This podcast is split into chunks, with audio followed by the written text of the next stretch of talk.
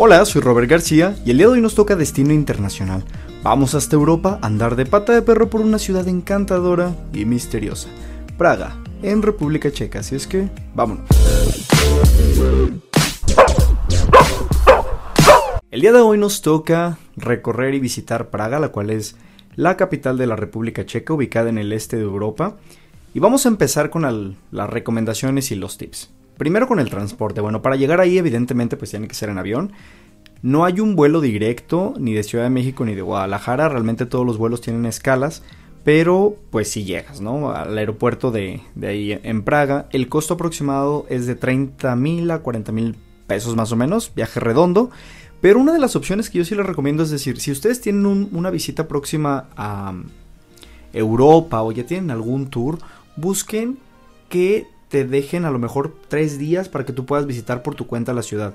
La verdad es que no es cara, es una ciudad bastante accesible, muy bonita y muy fácil de llegar. Puedes llegar incluso en tren, puedes llegar en camión o si estás por ejemplo, no sé, en Francia, en España o en algún otro de los países del, del oeste, puedes tomar algún avión a alguno de los aeropuertos locales y de ahí algún transporte local mucho más económico y vas a llegar sin problema. De hecho, yo cuando yo estuve viviendo en, en Austria, justamente me tocó viajar así. Me desperté súper temprano, recuerdo. Yo vivía en Krems, en una ciudad que está a una hora de Viena. Me desperté a las 4 y media de la mañana y esto lo sé porque lo tengo anotado en unos, en unos papelitos que tengo por ahí, unas, unas notas. Y tomé mi primer tren a Viena a las 6.16 de la mañana. Llegué, pero no encontré, me acuerdo perfecto, camión directo de Viena a Praga. Entonces lo que tuve que hacer fue viajar a Brno y de ahí pues otro camión local que me llevaba a Praga. Entonces, la verdad es que está súper sencillo llegar y es una ciudad pues que les va a encantar. Algo que es bien importante es la cuestión de la, del dinero. ¿Por qué? Porque aunque esté en Europa, muchos nos vamos confundidos con que manejan el euro y no es así. Manejan la corona checa, la cual equivale aproximadamente un euro a 27 coronas, aproximadamente, más o menos, ¿no? Depende del cambio, el tipo de cambio que esté. Pero si es importante que cambies en cuanto llegues allá a República Checa tus euros y que no lo hagas en zonas turísticas. A mí me fue muy bien porque como les digo que llegué a Verno, pues no era Praga, no era la central de Praga o no era el centro de Praga, entonces pues realmente pude cambiar a un precio muy accesible. Entonces esa es el principal recomendación. Segunda, siempre les recomiendo el hospedaje, ya saben, yo soy fan de Airbnb y pueden encontrar hospedajes de 200, 300, 400, 500, 700 o 1000 pesos la noche, súper económicos, pero ahí les va. Aquí lo importante, como en muchas ciudades que son grandes, es identificar dónde te vas a hospedar. Praga como ciudad tiene cuatro cuadrantes, entonces cuando tú busques el hospedaje, yo sugiero que sea al menos cerca o dentro de dos cuadrantes que es Stare Mesto y Nove Mesto, que es la ciudad vieja y la ciudad nueva. ¿Por qué? Porque si tú te hospedas aquí, vas a poder caminar o recorrer la ciudad a pie sin ningún problema te puedes trasladar a todos los puntos y no tienes que estar batallando por transporte adicional, ¿sí? Entonces, hay cuatro cuadrantes, les decía, uno se llama Hradkani, que es el del palacio, el otro es Mala Nove Mesto y Mesto, entonces, en cualquiera de estos últimos dos puedes recorrer la ciudad a pie sin ningún problema. Y bueno, estas son como recomendaciones y tips que les doy. Ahora vamos a empezar, ya vamos a, adentrarnos a la ciudad. Y lo primero que vamos a recorrer es Staremesto, que es la ciudad vieja. Digamos que es como el centro histórico, ¿sí? De, de, de Praga. ¿Qué es lo que hay ahí? Bueno, está la plaza principal y lo primero que van a ver, que es imposible no verla, es la iglesia de Tin. ¿Por qué? Bueno, esto es una iglesia gótica muy llamativa que tiene dos torres de 80 metros de altura, por eso les digo que es imposible no verla, que está entre casas, locales, comercios y la plaza y la verdad es que es impresionante, tanto de día como de noche. Tiene una vista increíble. Aparte está en función, o sea, si tú eres católico y quieres entrar a misa, pues puedes entrar sin problema. Pero la verdad es que el simple hecho de verla es impresionante y es muy bonita. Es el primer punto ahí en Malestrana. El segundo, eh, perdón, en, en Malestrana, no, en Staremesto, en la ciudad vieja. El segundo punto es el reloj astrológico y esto en verdad es una joya. Es más, si ahorita tienen la oportunidad de mientras me están escuchando buscar en Google el reloj astrológico de Praga, se van a quedar impresionados porque es una belleza en verdad. Realmente es un artefacto muy complejo, tanto en su interior como en su exterior. Tiene distintos cuadrantes en los que se mostraba, por ejemplo, la Tierra, los planetas, el zodiaco, el calendario, y había 365 nombres en hebreo para cada uno de los días del año, ¿sí? Y les voy a contar un poquito de la leyenda, de aunque todavía no estamos en época de... Ya la siguiente semana voy a tener mi especial de lugares misteriosos, tanto locales, nacionales e internacionales, pero ahorita les voy a contar la historia del reloj, la leyenda del reloj de Praga. Y bueno, se supone que esta fue un, fue un regalo de un relojero muy importante, eh, experto en lo que hacía, para Praga, Entonces cuando estaba justamente en la construcción del tercer cuadrante, el ayuntamiento creyó que estaba haciendo otro reloj para otra ciudad, ¿sí? Entonces, pues asustados, celosos de esto, le mandaron quemar los ojos. Y bueno, tiempo después, en venganza, este relojero dijo, oye, ¿por qué si yo les estaba haciendo un regalo a ellos, ¿por qué me hicieron esto, no? Ni siquiera voy a poder culminar mi trabajo como yo lo quería hacer. Así es que en venganza lo que hizo, le pidió a su ayudante que lo acompañara a la torre del reloj y, lo, y quitó una de las piezas importantes del reloj y finalmente se suicidó aventándose al mecanismo de este. ¿Por qué? Para poder impedir que funcionara. Y realmente eso sucedió. Entonces, imagínense el ayuntamiento lo que, lo que pasó por su mente en ese momento, decir, wow, este reloj que está hermoso, que está aquí en el, en el pleno centro de la ciudad, no va a funcionar. Y efectivamente no funcionó durante muchos, muchos, muchos años. Hasta que, bueno, ya después se reparó, actualmente está en funcionamiento. Vamos a poder ver ahí a las figuras alegóricas que representan los vicios y la parte humana que salen, muy similar aquí en el expiatorio de Guadalajara, que salen con estas melodías y eh, los vemos solamente dos veces al día. A las 9 de la mañana y a las 9 de la noche salen estas figuritas a dar su recorrido. La verdad también este reloj es, aparte de esta eh, historia que les acabo de contar, es muy representativo, es muy bonito y a mí en la época que me tocó ir hacían una representación de mapping por las noches donde contaban toda la historia de la ciudad, todo lo que pasó desde su construcción hasta la época moderna y es impresionante que también ya lo hacen aquí, ¿no? Ya lo hacen en distintas partes del mundo, pero para mí fue la primera vez que lo vi, este mapping en, una, en un edificio arquitectónico, en, una, bueno, en un monumento, y me quedé impactado. De hecho, se aglomeraban las personas, veían el espectáculo. Yo lo vi tres veces de lo hermoso que estaba el show, ¿no? Entonces, tienen que ver el reloj astrológico, la verdad. Yo les digo, búsquenlo en internet, aunque sea, para que sepan de, de qué les estoy hablando. Otro de los monumentos o zonas que visitar por la ciudad vieja está el barrio judío. Y este está bien impresionante porque es un barrio bastante grande, de hecho está compuesto por nueve sinagogas y tú puedes ir visitándolas. En lo personal a mí me cansó un poco este recorrido porque recuerdo muy bien que había... Sí había como guías en las que tú podías ir viendo y con la historia, ¿no?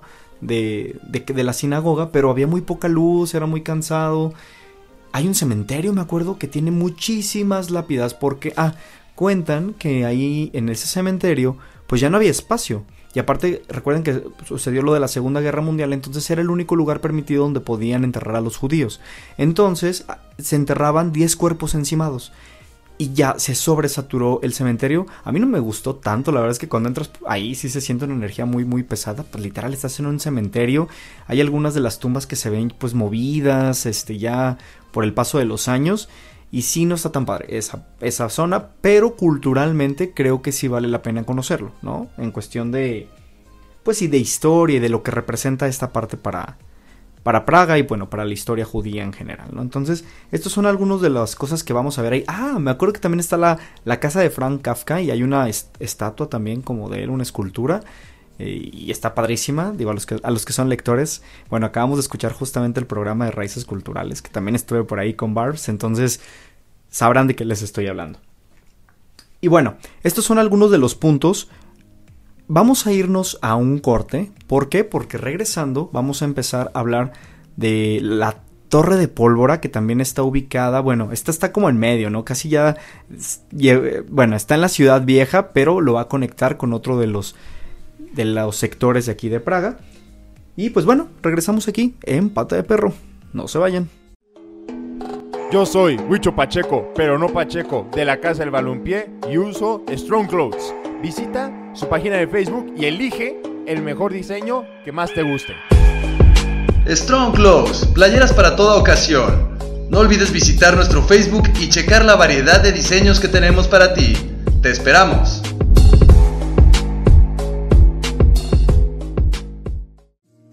En Cabina Digital tenemos una gran variedad de programas de interés para ti. Tenemos desde terror, salseo, sexualidad y entretenimiento. Sintonízanos todos los días. Revisa el menú en cabinadigital.com y no te pierdas ninguno. Cabina Digital, lo que te interesa escuchar. Yo soy Carla Valdovinos de Labios Sin Censura y me escuchan todos los viernes a la una de la tarde, donde junto a mi compañera Monse Ponce hablamos de todo aquello que nos apasiona y siempre con la mente fría, el corazón en la mano y la verdad en la boca. Así que te invito a que nos escuches todos los viernes a la una de la tarde por cabinedigital.com, lo que te interesa escuchar.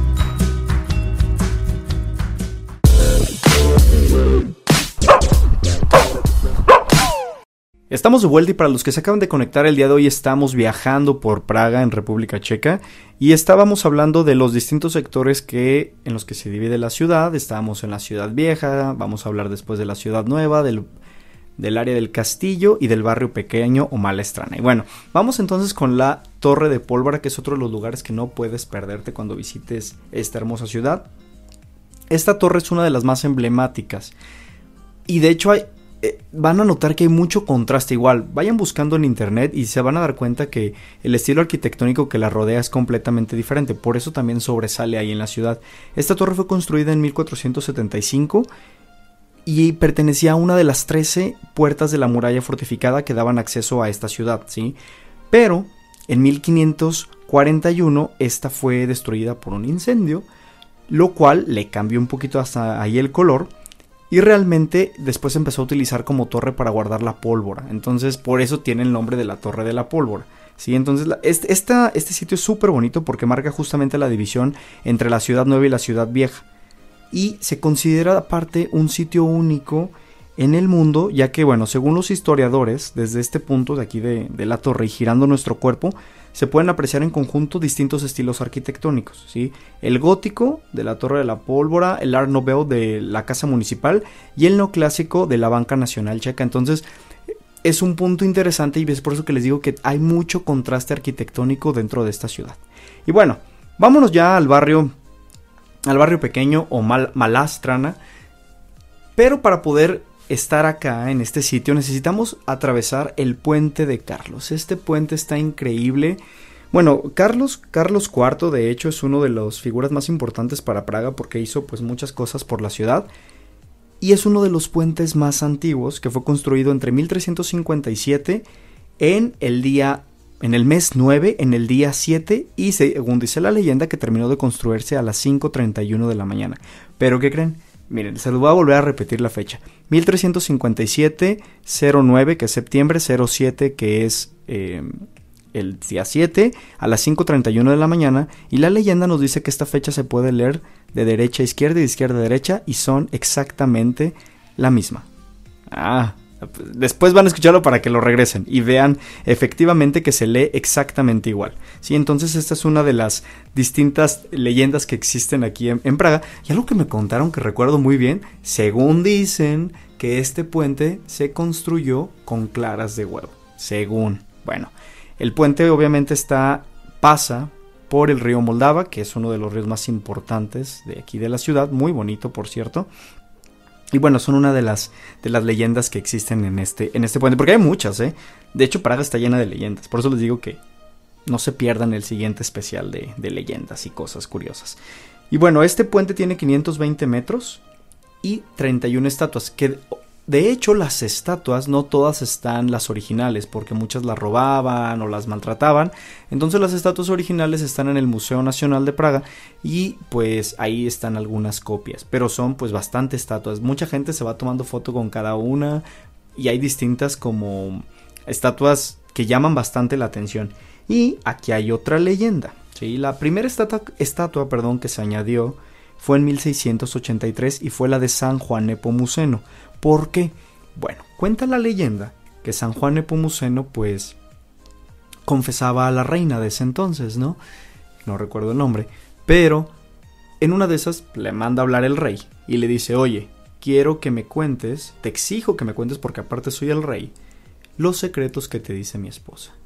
Entonces le dice, ¿sabe qué? Pues no, no lo puedo confesar, ¿no? Dice, te exijo que lo hagas. Y bueno, entonces le dijo Juan, San Juan Epomuceno, con una condición, voy a contárselo a una persona, bueno, perdón, voy a contárselo a alguien que esté aquí dentro de, este espacio, ¿no? Dijo, ah, está bien.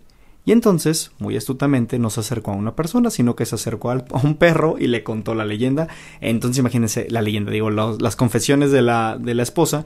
Y pues el rey se molestó y mandó que le cortaran la lengua y que lo aventaran en el río. ¿sí? Esa es la historia que existe de, de San Juan Nepomuceno y que fue por orden de Wenceslao, justamente, Wenceslao IV.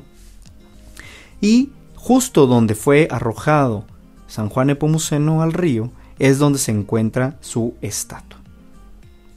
Y ahora también ya hay otra leyenda nueva porque según esto, tienes que hacer como una especie de ritual para llevarte la buena suerte de Praga, que es colocar el pie en un punto en el piso, con la mano izquierda eh, una estrella y con la derecha en el santo y con los ojos cerrados pedir un deseo.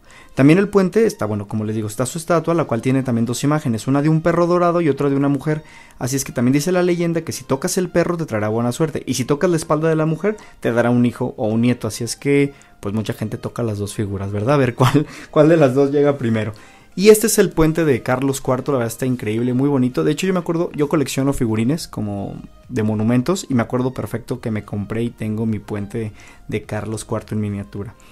Otro de los lugares que van a visitar, que pueden encontrar aquí, hay distintos, bueno, hay un monasterio y hay un lugar, me gustó muchísimo porque le llamaban el lugar de la cerveza bendita, porque pues mucho tiempo esta cerveza en, este, en esta taberna, la que visité, que no recuerdo ahorita el nombre, fue hecha por los monjes. Entonces, yo me acuerdo que el día que tomé esa cerveza era tan fuerte que literal yo duré como borracho durante una hora, una cosa, y eso que iba en un recorrido, ¿no? Pero me acuerdo de una frase que nos decían Nasdravi, que era como para decir salud, ¿no? Entonces también tienen que probar ahí la cerveza cerca del monasterio.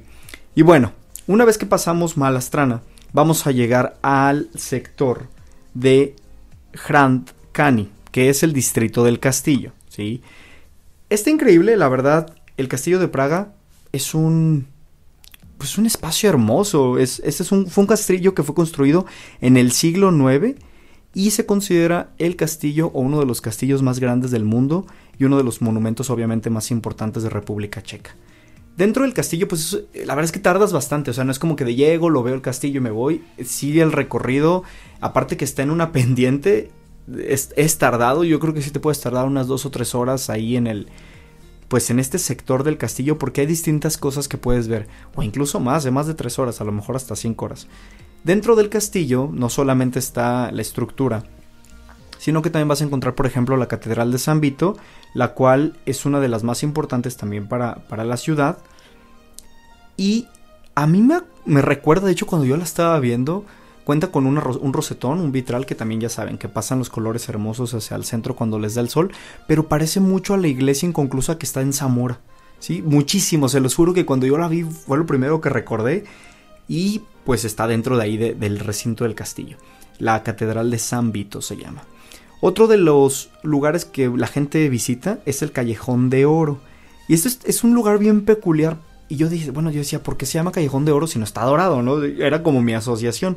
Pero realmente son puras casitas de colores pequeñitas que en otros tiempos ahí la gente que vivía eran los alquimistas. Es por eso que se le llama Callejón de Oro, porque el alquimista pues está en busca del oro, ¿no? De la piedra filosofal, etc. Y justamente por eso se llama. Actualmente esta, esta zona de hecho, pagaba. Yo me acuerdo que, aparte de que estabas ya en el castillo, pagabas por entrar y decía, bueno, ¿por qué vamos a pagar si solo son casitas? Pero bueno, la verdad es que está bonito. Es un, es un callejoncito donde ves puras casitas de colores. Que parece que estuvieras en un set de alguna película. Y actualmente, pues hay artesanos locales dentro de estos. De algunos, pues, de las casitas que. o comercios que ahora ya son. Del Callejón de Oro. Entonces es otro de los lugares que pueden visitar ahí.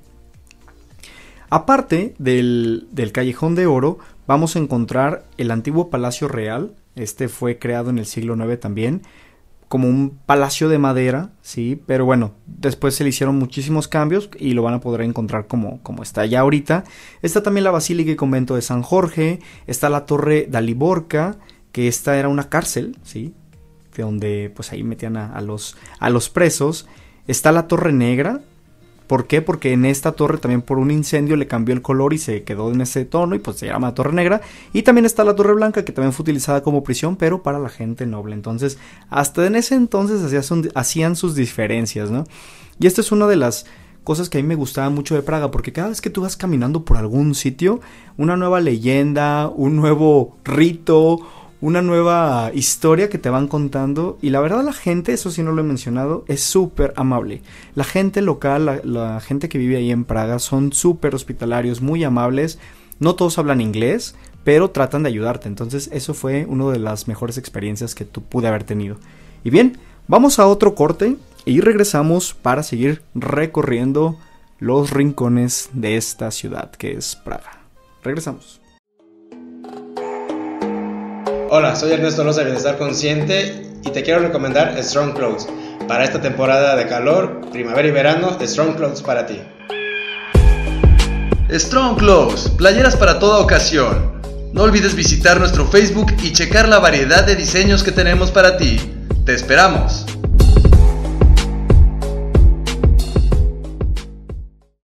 ¿Quieres que tu marca aparezca aquí? Busca nuestros contactos en cabinadigital.com y haz que tu marca llegue a todos nuestros radioescuchas. No pierdas más tiempo. cabinadigital.com Hola, mi nombre es Daniel Martínez del programa Desde el Más Allá. Nos puedes escuchar todos los viernes a las 10 de la noche. Contamos historias de terror, relatos, creepypastas o cualquier cosa que te pueda aterrar durante la noche. Nuevamente repito, mi nombre es Daniel Martínez de Desde el Más Allá. Nos pueden escuchar todos los viernes a las 10 de la noche en cabinadigital.com. Lo que te interesa escuchar. Nos vemos ahí.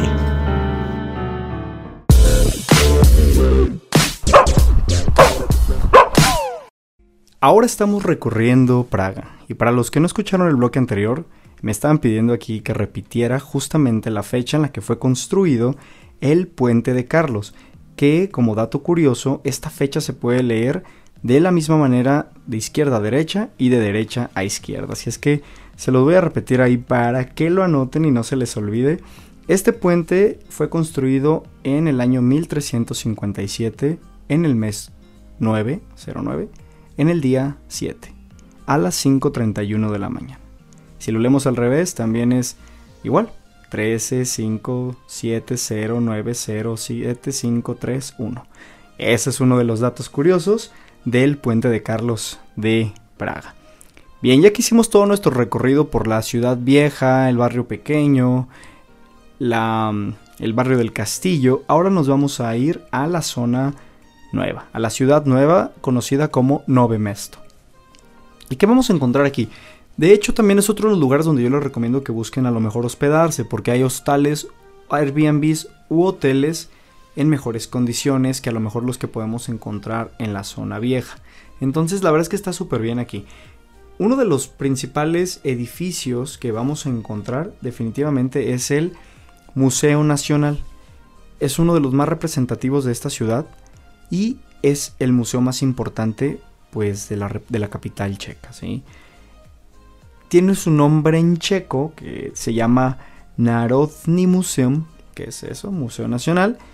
Y vamos a encontrar distintas colecciones, ¿no? De historia en general, ¿sí? Desde la prehistoria en Bohemia, Moravia y Eslovaquia.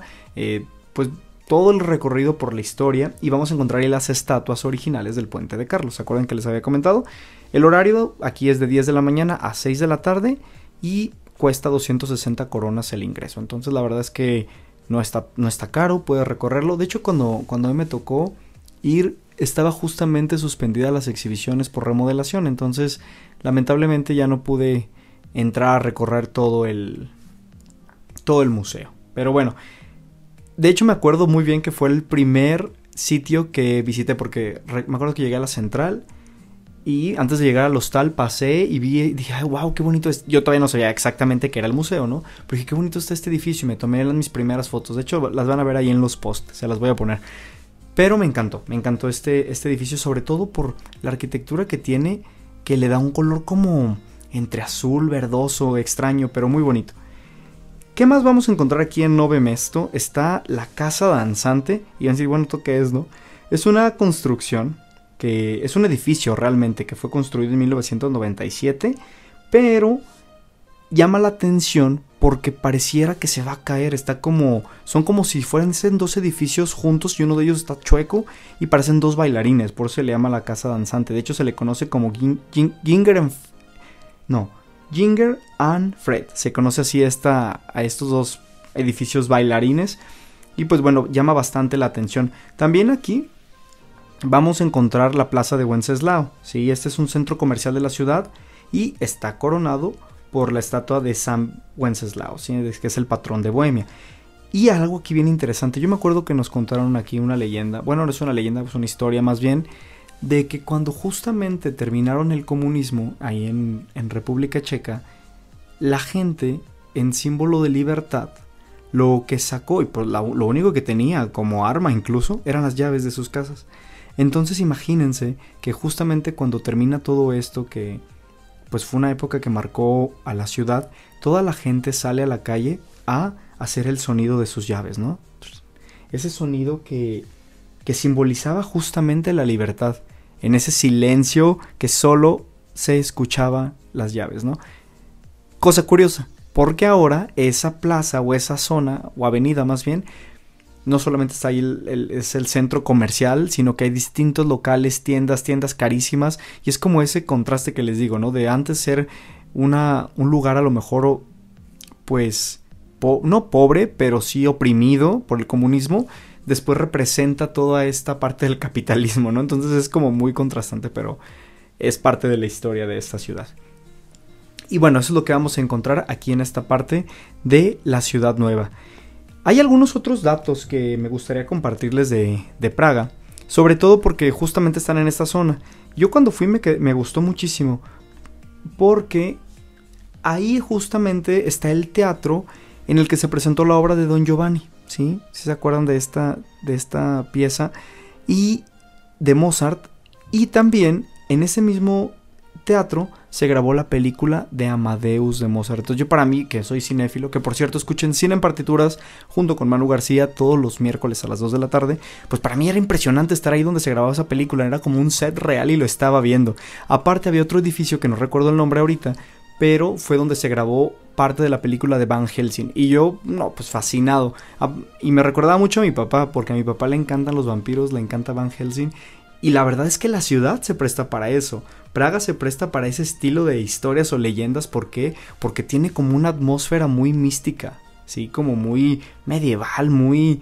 No sé, bueno, no sé si sea medieval, pero muy oscura, ¿no? De repente ves a Praga en el día y los edificios se ven en contra del color como verde, moecidos, pero pues no viejos. Y por la noche, no, hombre, es otra cosa. O sea, la verdad es que sí te crea una atmósfera un tanto tenebrosa, pero atractiva al mismo tiempo.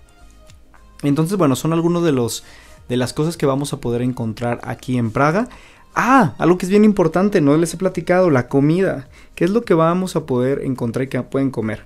Entre los platillos principales que existen aquí en Praga está uno que se le llama kulachda. ¿sí? Esta es una sopa cremosa que está preparada a base de puré de papas. ¿sí? Es, pues muchas veces también no solamente se come como platillo principal, sino que puede ser como una guarnición. Y también, ah, también está acompañado de, ¿cómo se llaman estos? No, no son hongos, los otros, setas. Son, está acompañado de setas y como jocoque. bueno, en traducción mexicana sí sería. Y luego hay otra, que son, estas también son, son muy ricas, que son los kendilki, que son bolitas de harina hechas a base de papa o pan rallado. Sí, también son como muy, muy conocidas. Este, son sabores un tanto, no fuertes, pero tal vez condimentados. Otro de los platillos principales es el goulash. El goulash pues ya es otro del... Es, ese platillo no solamente es de aquí, sino de toda Europa del Este, porque se come mucho en Budapest, ¿sí? En Hungría. Y también aquí mismo en, en República Checa vamos a encontrar este delicioso platillo. Y otro punto importante, bueno, de hecho, la única diferencia que hay del goulash que sirven, por ejemplo, en Budapest al goulash que se sirve aquí en Praga es que el de Budapest es como una especie de caldo, sí, como si fuera un caldo de res más o menos. Y acá no, acá lo sirven como más en un plato con dumpings, que son como mm, pedacitos hechos de, no sé si son de papa o de pan. Es algo, no recuerdo, no me acuerdo de qué está hecho. Otro de los platillos que también son muy típicos allá es el, se le llama Sliboy Bise o Sliboy Biseg, no sé cómo se pronuncia, pero son, es una bebida más bien, que es una bebida alcohólica que está hecha a base de ciruela. ¿sí? Entonces está interesante también. Y algo que también venden, que esto igual es en Europa en general, en la época de diciembre, el famoso vino caliente, porque la verdad es que hace frío y si necesitas tomar cierta temperatura en tu cuerpo para poder pues sobrevivir, ¿no? Entonces sí es parte de lo que, lo que se toma también allá. Y hay uno más, que es como un postre que se le llama palancinki, que es una, pues una crepa, tal cual, que se rellena de nieve, fruta asada o bien puede ser mermelada, ¿no? Entonces son, miren, se me hace agua la boca.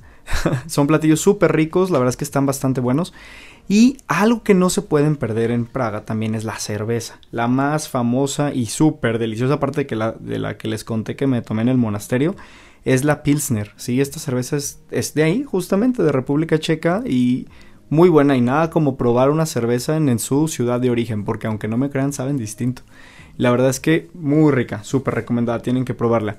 Y otra de las atracciones que no se pueden perder en Praga es el Teatro Negro, ¿sí? Pero les platicaré un poquito más de esta experiencia en el siguiente bloque para ya terminar Pata de Perro. Regresamos. Yo, Daniel, para cazar fantasmas uso Strong Clothes. Visita su Facebook y elige el diseño que más te guste. Strong Clothes, playeras para toda ocasión. No olvides visitar nuestro Facebook y checar la variedad de diseños que tenemos para ti. Te esperamos.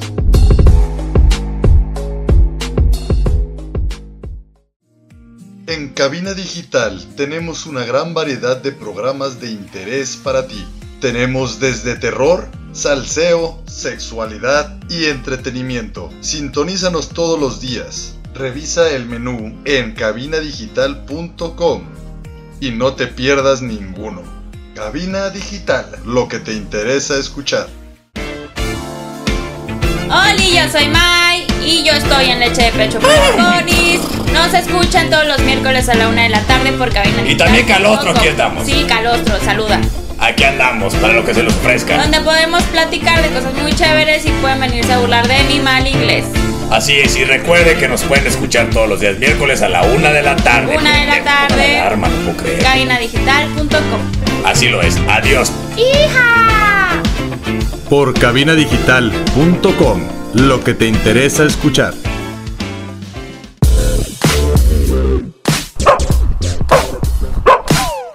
Ya estamos en nuestro último bloque recorriendo la mágica ciudad de Praga.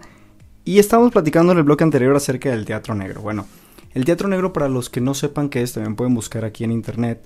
Es ese teatro en el que no sé si se han dado cuenta que hay personas vestidas de color negro bajo y hay un telón de fondo de color negro para que no se puedan ver. Y entonces lo único que se ve es el movimiento de los actores, los objetos fluorescentes en movimiento, llenos de color, y ese es el teatro negro. Y fue muy famoso, aunque, bueno, según la historia comienza en China, realmente en Praga es donde se le da como este auge a, este, a esta técnica o a esta manera de expresar el teatro. Y otra característica que tiene es que este es un teatro mudo. No hay diálogos, simplemente se acompaña de música. Pero imagínense, es, imprescindible no ir, más bien ir a, a, Praga y no ver el Teatro Negro de Praga, ¿no? Entonces, sí es súper famoso. De hecho, ya hay pues recorridos en todo el mundo. Aquí en Guadalajara yo me ha tocado ir dos veces a ver el Teatro Negro. Y es muy, muy bonito. La verdad es que es una experiencia mágica. Entre los teatros que pueden visitar ustedes ahí en Praga cuando vayan, son varios que, dan estas obras. Está, por ejemplo, el, el Fantástica, así se llama, ¿sí? El Teatro de Imagen de Luz Negra es otro. Está el Teatro Metro, el Teatro Animato y el Teatro Blanik. Una de las obras que más se representa en este en este modelo es la, se llama Aspects of Alice, que representa o habla más bien de lo que sucede después con Alicia tras salir del País de las Maravillas. Entonces, está interesante, digo yo que soy fan de Lewis Carroll, que soy fan de Disney y de Alicia en el País de las Maravillas y de Tim Burton, eh, pues es algo súper padre, ¿no? Los precios aquí, no son tan baratos, sí, a comparación de otras cosas, porque se han dado cuenta que todo lo que les platiqué de Praga, muchas cosas son baratas, o sea, de hecho ni siquiera pagué, muchas cosas se ven realmente a, pues están, son monumentos o sitios históricos. Este sí cuesta alrededor entre 20 o 30 euros y bueno, pues pueden comprar los boletos ahí en taquilla. De hecho, qué bueno que acabamos de mencionar esto. De todo lo que les platiqué, el único que tiene costo es entrar al castillo, si mal no recuerdo, al Museo Nacional, a la sinagoga también, al recorrido de las nueve sinagogas más bien, del barrio judío, y creo que ya. Entonces, todo lo demás se recorre a pie y de hecho hay los tours gratuitos en los que pues solo pagas propinas y te pueden contar toda la historia, porque Praga es una ciudad que recorres caminando, ¿sí? Y, pero lo interesante es que conozcas todas estas historias que te estoy platicando para que cuando llegues digas, ah, ok, se trata de esto, porque si no hay nadie que te las cuente ahí, pues tú simplemente pasas, ves la estatua, ves el monumento, ves las cosas, pero no tienen a lo mejor algún sentido hasta que alguien te dice de qué se trata cada cosa. Entonces esa es una de las recomendaciones. Yo sí sugiero que paguen un free walking tour, den propina y pues la verdad es que no se van a arrepentir. También hay tours con costo, claro, que a lo mejor te llevan a otras amenidades, que te trasladan, por ejemplo, están los paseos en barco en el, en el, a través del río, hay otros que te llevan, pues no sé, en algún carrito hacia el castillo, qué sé yo, o sea, hay otras modalidades que tú tienes que pagar más, claro, pero pues tienes otros beneficios, ¿no? Pero yo creo que un, walking tour a pie es perfecto y sin problemas puedes disfrutar de esta ciudad. Entonces, bueno, esto es algo, otra de las actividades que ustedes pueden hacer aquí en Praga, que esto, es esto del Teatro Negro. Y les voy a dar mi resumen de lugares que deben de visitar a los que no escucharon todo el programa para que al menos tengan como un resumen de lo que vimos. Les recuerdo que Praga se divide en cuatro distritos principales. Está el Hradkani, que es el distrito del castillo. Ahí vamos a encontrar obviamente pues el el Castillo de Praga, que vamos a ver la Catedral de San Vito, el Callejón de Oro, el antiguo Palacio Real, la Basílica y Convento de San Jorge, la Torre Daliborca, la Torre Negra y la Torre Blanca. ¿sí? Otro de los distritos importantes aquí es el distrito de Malestrana o Barrio Pequeño, que es donde vamos a encontrar la conexión, que está aquí, el puente de Carlos, que ya les conté la leyenda, y algunos monasterios, bares y lugares que puedes, donde puedes comer sobre todo también, cenar o pasar a tomarte una bebida. Tenemos también otra de las ciudades que es Nove Mesto, que es la ciudad nueva. Aquí vamos a encontrar el, la Casa Danzante, la Plaza de Wenceslao, el Museo Nacional y finalmente otra de las ciudades o más bien barrios importantes es el Staremesto, que es la ciudad vieja, que es donde vamos a encontrar la plaza principal, la iglesia de Tin, el reloj astrológico, la iglesia de San Nicolás, la Torre de la Pólvora y pues toda la plaza principal del centro histórico de Praga, ¿no? Entonces, cualquiera de estos lugares los pueden recorrer, como les digo, caminando sin ningún problema. Y como ya estamos en mes de octubre, como ya empezamos con esta parte de las historias y leyendas, les quiero contar una justamente que es muy conocida ahí en Praga. Estoy seguro que la conocen porque es uno de los personajes místicos y terroríficos más conocidos en, en el género. Y es la leyenda del golem, ¿sí? Y justamente se origina aquí porque, déjame se las platico. Según cuenta la gente, existía un judío que se llamaba Yehuda Low, eh, que era un rabino pues importante allí dentro del barrio judío, ¿no? Era un hombre muy sabio, era un hombre inteligente, pero una y tenía pues muchos conocimientos de matemáticas, la cábala, etc. Y un día todos estos conocimientos los puso a prueba y creó una figurita de barro, ¿sí? la hizo él con sus manos y le puso un pergamino con nombre secreto de Dios en, su boca, en la boca del muñequito. Y bueno, después de su ritual y todo lo que hizo, le pudo dar vida a este personaje. Y entonces así es como se crea al golem. Y bueno, que era, como muchos lo dicen, es un ser sin sentimientos, sin habla, sin necesidades y sin alma, ¿no? Entonces, pues actúa a su instinto, tiene fuerza, es obediente y le obedecía pues a este rabino, ¿no? Es una criatura aquí fuerte dentro de la tierra. Y un día, eh, bueno, el rabino lo que hacía era que le daba vida y lo congelaba otra vez, le daba vida y lo congelaba. Y un día se le olvidó, se le olvidó quitarle pues el... se le olvidó como ponerlo en su estado original, ¿no? Y entonces todos los feligreses que iban pues a, la celebración empezaron a decir que, que, había una cosa terrorífica allá afuera, que había enloquecido, que estaba destruyendo todo, que había golpeado todo. Y entonces obviamente pues el rabino corrió a su casa, vio al golem y lo que hizo, lo pues le quitó otra vez la, la vida, como quien dice, y lo transformó en una, nuevamente, en una figura pequeñita de barro. Y lo encerró, lo encerró ahí en su, en su desván. Y cuentan que cuando estaban ya, por ejemplo, en la Segunda Guerra Mundial, dos oficiales de la Gestapo, de la SS, dice que subieron al desván, pues obviamente a esculcar, a buscar si había alguien, y que jamás volvieron a salir.